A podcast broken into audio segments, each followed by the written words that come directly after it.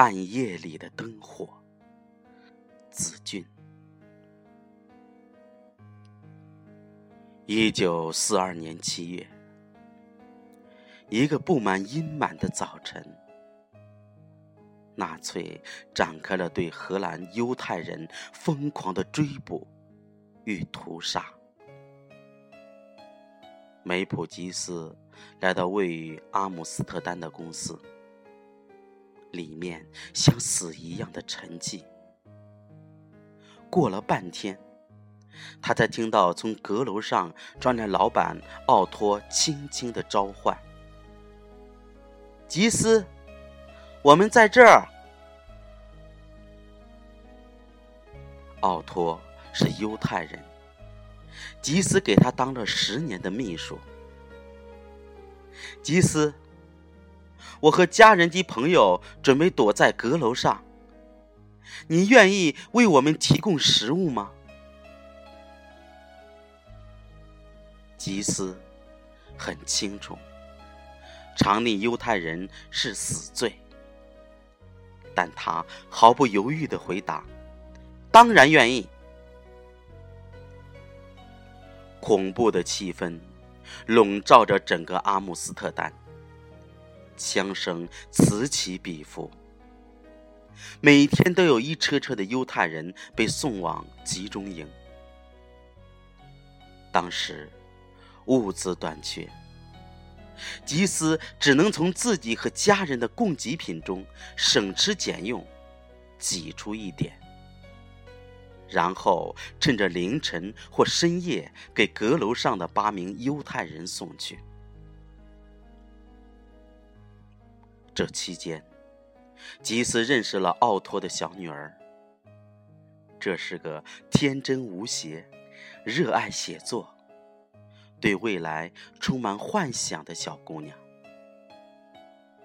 在那段漫长而绝望的岁月中，吉斯始终给予她特别的温暖与呵护，鼓舞他保持对学习的乐观与热情，嘱咐他要热爱学习，给他送去了平生第一双高跟鞋。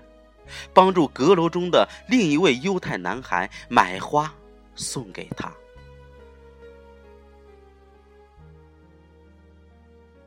这种生活一直持续了二十几个月。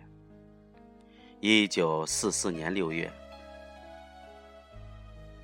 随着盟军诺曼底登陆的成功，德军开始节节败退。然而，谁也没有想到，当胜利的曙光就在眼前时，因为有人告密，八名犹太人全部被纳粹带走。祭司找出所有的金钱和首饰，企图贿赂纳粹军官放了他们，结果自己也被抓了起来。幸运的是，当出生于奥地利的纳粹军官得知吉斯也是奥地利人时，网开一面，放了他。然而，八名犹太人却被强行送往奥斯维辛集中营。那一天，吉斯肝肠寸断。第二天。他再次走进那个一片狼藉的阁楼，猛然发现了奥托小女儿的日记本，里面写满密密麻麻的文字。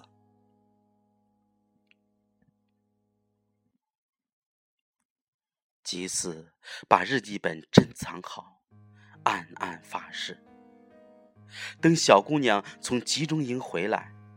要亲手交给她，但是小姑娘再也没有回来。一九四五年三月，她感染伤寒，死于集中营。她叫安妮·弗兰克，年仅十五岁。一个月后，英军解放了这座集中营。奥托是全家唯一的幸存者。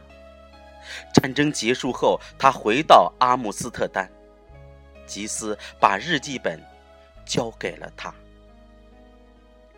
一九四七年，奥托将女儿的日记整理出版，这就是震惊世界的《安妮日记》。《安妮日记》被世人公认为二十世纪最重要的著作之一。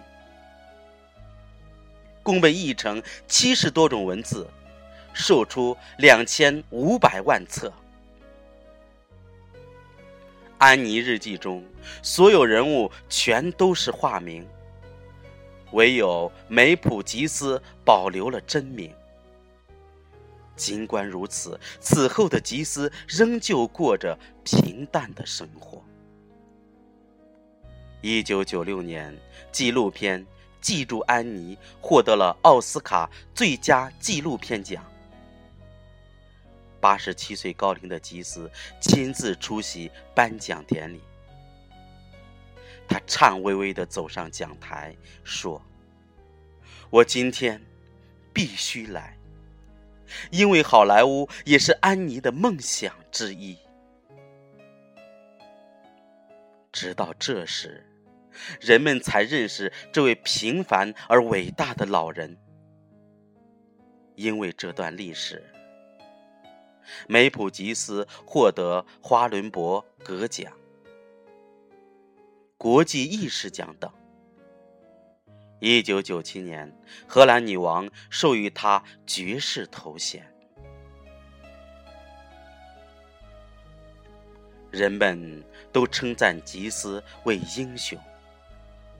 他却不这么认为。我不是英雄，只是一个普通家庭主妇和秘书，用自己微不足道的力量，在黑暗的房间中点亮一盏小灯。就这样。二零一零年一月十一日。